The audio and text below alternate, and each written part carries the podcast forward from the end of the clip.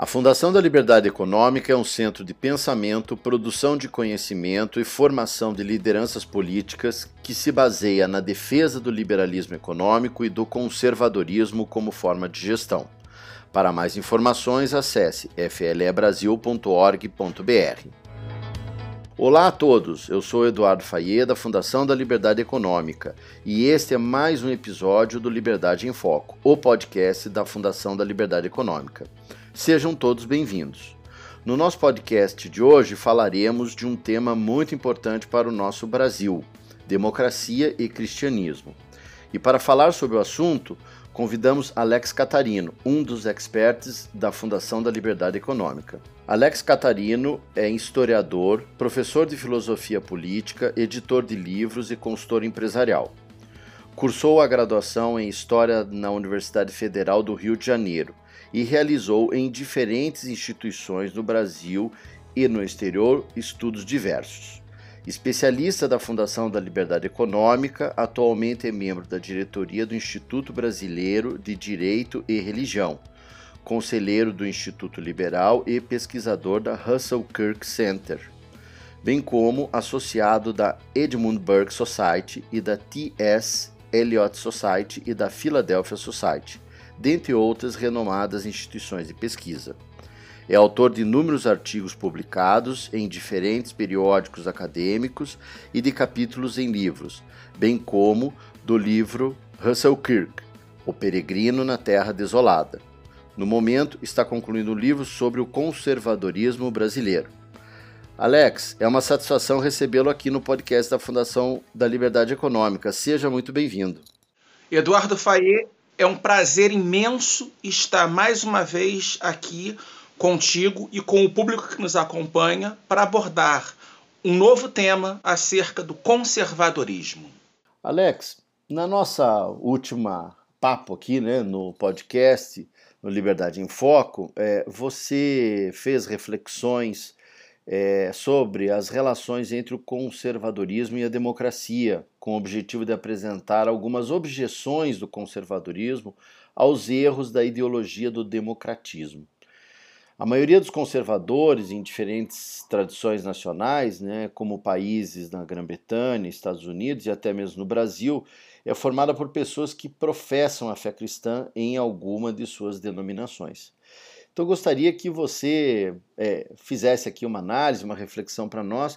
Qual é a posição do cristianismo em relação ao regime democrático?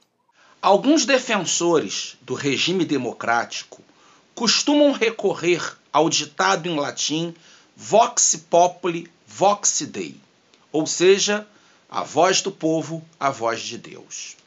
No entanto, o mais antigo registro dessa máxima se encontra uma carta do ano de 798 enviada para o monarca francês Carlos Magno pelo erudito monge inglês Alcuino de York, na qual este último afirmou que, abre aspas, não se deve ouvir aqueles que costumam dizer a voz do povo, a voz de Deus pois o tumulto das pessoas comuns está sempre perto da loucura. Fecha aspas. Em grande parte, a visão negativa de muitos cristãos acerca dos riscos da democracia repousa principalmente no fato de a massa em Jerusalém ter escolhido libertar o criminoso Barrabás no lugar de Jesus, o que acarretou a crucificação de um inocente. Parcela significativa dos pensadores cristãos desenvolveram ao longo da antiguidade e do medievo uma visão negativa acerca do regime democrático, não apenas por conta da injusta escolha da massa de Jerusalém em relação a condenação de Cristo, mas também pelo testemunho oferecido nas narrativas do filósofo Platão sobre o julgamento do filósofo Sócrates.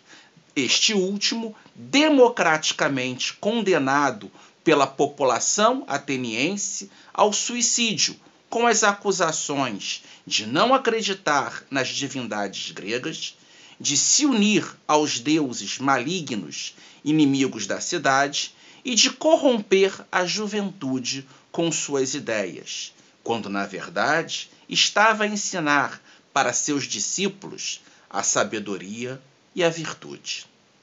Os exemplos das errôneas decisões das massas nos julgamentos de Sócrates e de Jesus Cristo marcaram a visão cristã acerca dos riscos inerentes à democracia.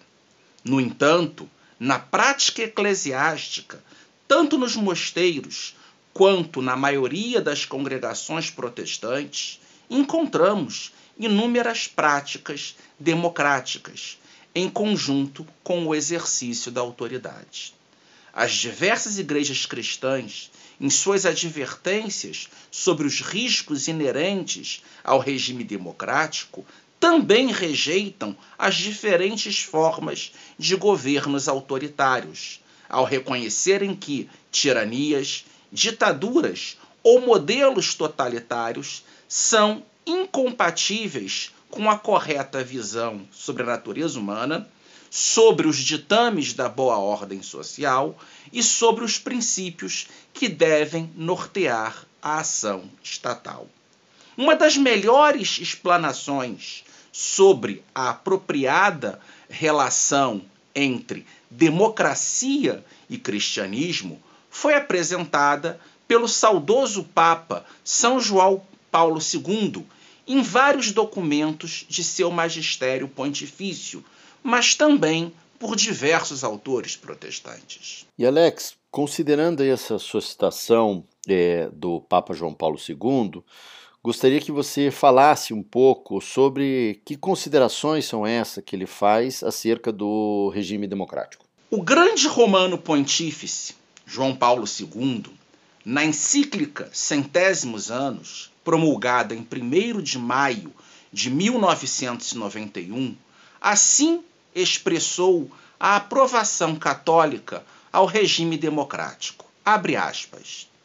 A Igreja encara com simpatia o sistema da democracia, enquanto assegura a participação dos cidadãos nas opções políticas e garante aos governados a possibilidade, quer de escolher e controlar os próprios governantes, quer de os substituir pacificamente, quando tal se torne oportuno. Ela não pode, portanto, favorecer a formação de grupos restritos de dirigentes que usurpam o poder do Estado a favor de seus interesses particulares ou de objetivos ideológicos. Fecha aspas. Algumas décadas antes da promulgação da centésimos anos, na rádio mensagem natalina proferida em 25 de dezembro de 1944, encontramos uma importante advertência do Papa Pio XII que reconheceu a existência na modernidade de dois tipos de governos democráticos. O primeiro modelo, segundo o Romano Pontífice, transforma os integrantes da sociedade numa multidão amorfa, numa massa inerte a ser manipulada e instrumentalizada por um governante ou por um partido político. O segundo tipo entende o povo como um conjunto de pessoas, cada uma das quais, no próprio lugar e a seu modo, apta a formar a própria opinião a respeito da coisa pública e da liberdade para exprimir a própria sensibilidade política e fazê-la valer em maneira consoante com o bem comum. O primeiro tipo é a chamada democracia popular, cujas origens está na visão tanto dos revolucionários franceses jacobinos de 1789, quanto nos regimes socialistas, estando vigente em diferentes países como China, Coreia do Norte, Cuba, Nicarágua e Venezuela, dentre outros. O segundo tipo é o modelo anglo-saxão de democracia liberal, defendido pelos conservadores e vigente na Grã-Bretanha e nos Estados Unidos da América, tendo sido praticada essa forma de democracia no Brasil durante o regime monárquico, especialmente na época do Segundo Reinado. De acordo com as perspectivas católicas dos romanos pontífices Pio XII e João Paulo II, não devemos aceitar qualquer forma de democracia. Em uma democracia liberal, mais importante do que a escolha democrática dos governantes pelos membros de uma comunidade política, a legitimidade desse modelo se fundamenta nas possibilidades tanto de mudar pacificamente os grupos dirigentes, quanto de fiscalizar os atos administrativos e fiscais da gestão pública. O endosso do Papa João Paulo II ao modelo democrático anglo-saxão liberal ficou explícito nas encíclicas Veritatis Splendor, de 6 de agosto de 1993, e Evangelium Vitae, de 25 de março de 1995. Documentos pontifícios nos quais são defendidas as noções tanto de lei civil como continuidade da lei moral, quanto de Estado como protetor e promotor dos direitos individuais, bem como na exigência da transparência administrativa por parte dos governantes. Em uma passagem da já citada Centésimos Anos, de 1991, o romano pontífice afirmou que, abre aspas, uma autêntica democracia só é possível num Estado de direito e sobre a base de uma reta concepção de pessoa humana. Aquela exige que se verifiquem as condições necessárias à promoção, quer dos indivíduos através da educação e da formação dos verdadeiros ideais, quer da subjetividade da sociedade, mediante a criação de estruturas de participação e corresponsabilidade. Fecha aspas tal como defendido pela tradição conservadora desde seus primórdios, com Edmund Burke, até nossos dias, com Russell Kirk e Sir Roger Scruton, a chamada doutrina social da Igreja compreende que a vigência de uma democracia verdadeira é possível somente quando os anseios das massas são limitados por princípios morais e pela vigência de um autêntico Estado de Direito, que, por sua vez, não pode ser mantido sem realmente assegurar a efetividade da lei, cujos fundamentos se encontram na moralidade. Infelizmente, em nosso país, muitos que alegam defender o regime democrático parecem negligenciar os princípios jurídicos e éticos necessários para a vigência da democracia. E Alex, você toca aí no final da tua resposta um ponto fundamental que é a questão da ética. Você poderia falar mais um pouco acerca da importância da ética cristã é, para a vigência de um regime democrático verdadeiro, como você colocou? Em última instância, a verdade moral, o Estado de Direito e a liberdade econômica devem ser os fundamentos da democracia representativa. existem limites éticos ao processo democrático que devem ser respeitados. Algo que seja intrinsecamente falso, errado, mal ou desprezível não poderá ser mudado pela vontade da maioria. Na encíclica Evangelium Vitae de 1995, o Papa João Paulo II afirmou que, abre aspas, para bem do futuro da sociedade e do progresso de uma sã democracia, urge, pois, redescobrir a existência de valores humanos morais essenciais e congênitos que derivam da própria verdade do ser humano e exprimem e tutelam a dignidade da pessoa.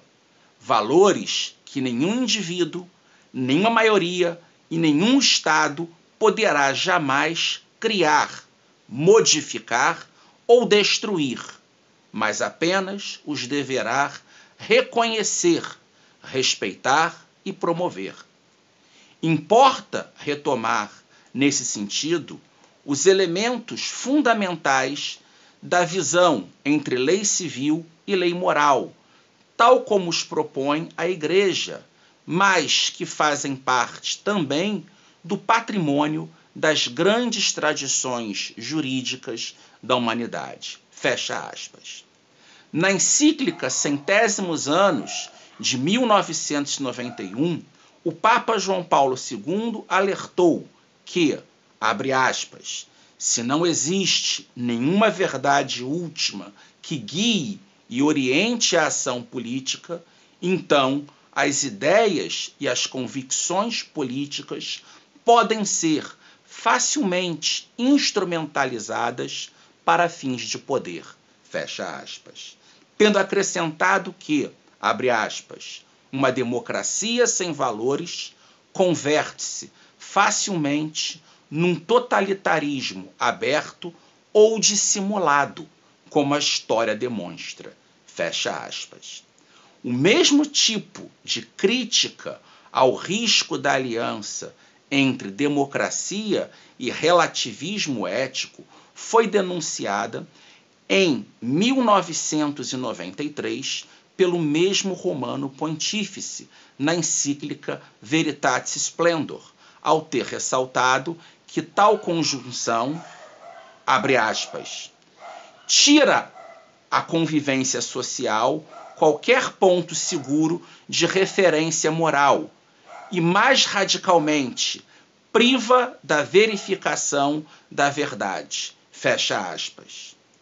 Estamos, mais uma vez, diante da crítica de Sócrates aos erros da democracia ateniense que impossibilitava aos cidadãos, especialmente os mais jovens, de empreender uma verdadeira busca da sabedoria e da virtude, ao se pautar apenas pelas desordenadas vontades da maioria. Em uma passagem da encíclica Evangelium Vitae de 1995, temos a advertência de que, abre aspas, Reivindicar o direito ao aborto, ao infanticídio, à eutanásia e reconhecê-lo legalmente equivale a atribuir à liberdade humana um significado perverso e iníquo. O significado de um poder absoluto sobre os outros e contra os outros. Fecha aspas. Ao que João Paulo II concluiu que, abre aspas, isso é a morte da verdadeira liberdade. Fecha aspas. No seu famoso livro A Mentalidade Conservadora, Russell Kirk elencou como primeiro cânone do conservadorismo a crença em uma ordem transcendente ou corpo de leis naturais que rege a sociedade, bem como a consciência. A partir dessa premissa, defendeu que problemas políticos, no fundo, são problemas morais e religiosos. Finalmente, concluiu que a verdadeira política é a arte de perceber e aplicar a justiça que deve preponderar em uma comunidade de almas. À luz dos ensinamentos de João Paulo II e de Russell Kirk, podemos concluir que uma democracia legítima precisa estar amparada pelos fundamentos éticos oferecidos pelo cristianismo, especialmente em um país como o Brasil, que foi no passado forjado pela tradição católica portuguesa e atualmente tem uma crescente parcela dos cidadãos brasileiros a aderir às diferentes manifestações do evangelicalismo. O fato de o Estado ser laico não significa que uma postura laicista contrária à religião seja necessária à prática de uma autêntica democracia, visto que a religiosidade da maior parte dos membros da sociedade não deve ser alijada devido aos preconceitos secularistas de uma minoria ideologizada. Nossa própria Constituição adota um modelo de laicidade colaborativa, no qual o Estado reconhece o papel das igrejas como agentes dotados da capacidade de apoiar a ação governamental em diferentes esferas.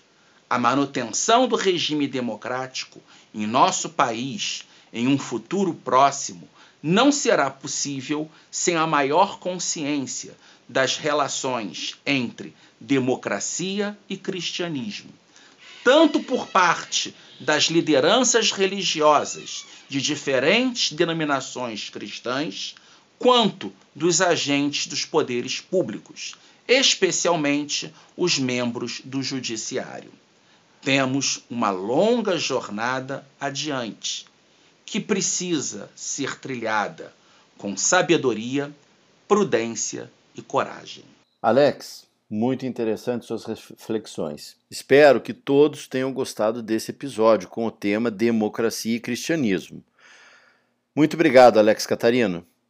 Eu que agradeço pelo convite. É um prazer estar aqui mais uma vez e recomendo aos nossos ouvintes que, além de escutar os episódios anteriores em que abordei essa temática de conservadorismo e cristianismo, que leiam esses três documentos, essas três encíclicas de João Paulo II. Centésimos Anos, de 1991, Veritatis Splendor, de 1993 e Evangelium Vitae, de 1995. As três estão disponíveis gratuitamente na internet. É fácil de encontrar. Muito obrigado a todos. Até a próxima. Obrigado, Alex. E para você que acabou de nos ouvir, muito obrigado pela sua audiência. Para mais informações, acesse o site flebrasil.org.br e siga as nossas redes sociais no Facebook e Instagram, arroba Econômica e no Twitter, arroba Brasil. Nosso podcast está disponível na sua plataforma de áudio preferida. Você pode também seguir nosso podcast no Spotify, Amazon, assinar no Apple Podcasts e se inscrever no Google Podcasts ou no Castbox e favoritar no Deezer. Desse modo, você receberá uma notificação sempre que um novo episódio for ao ar. Eu sou Eduardo Fayet e este foi mais um Liberdade em Foco. Um grande abraço e até a nossa próxima conversa.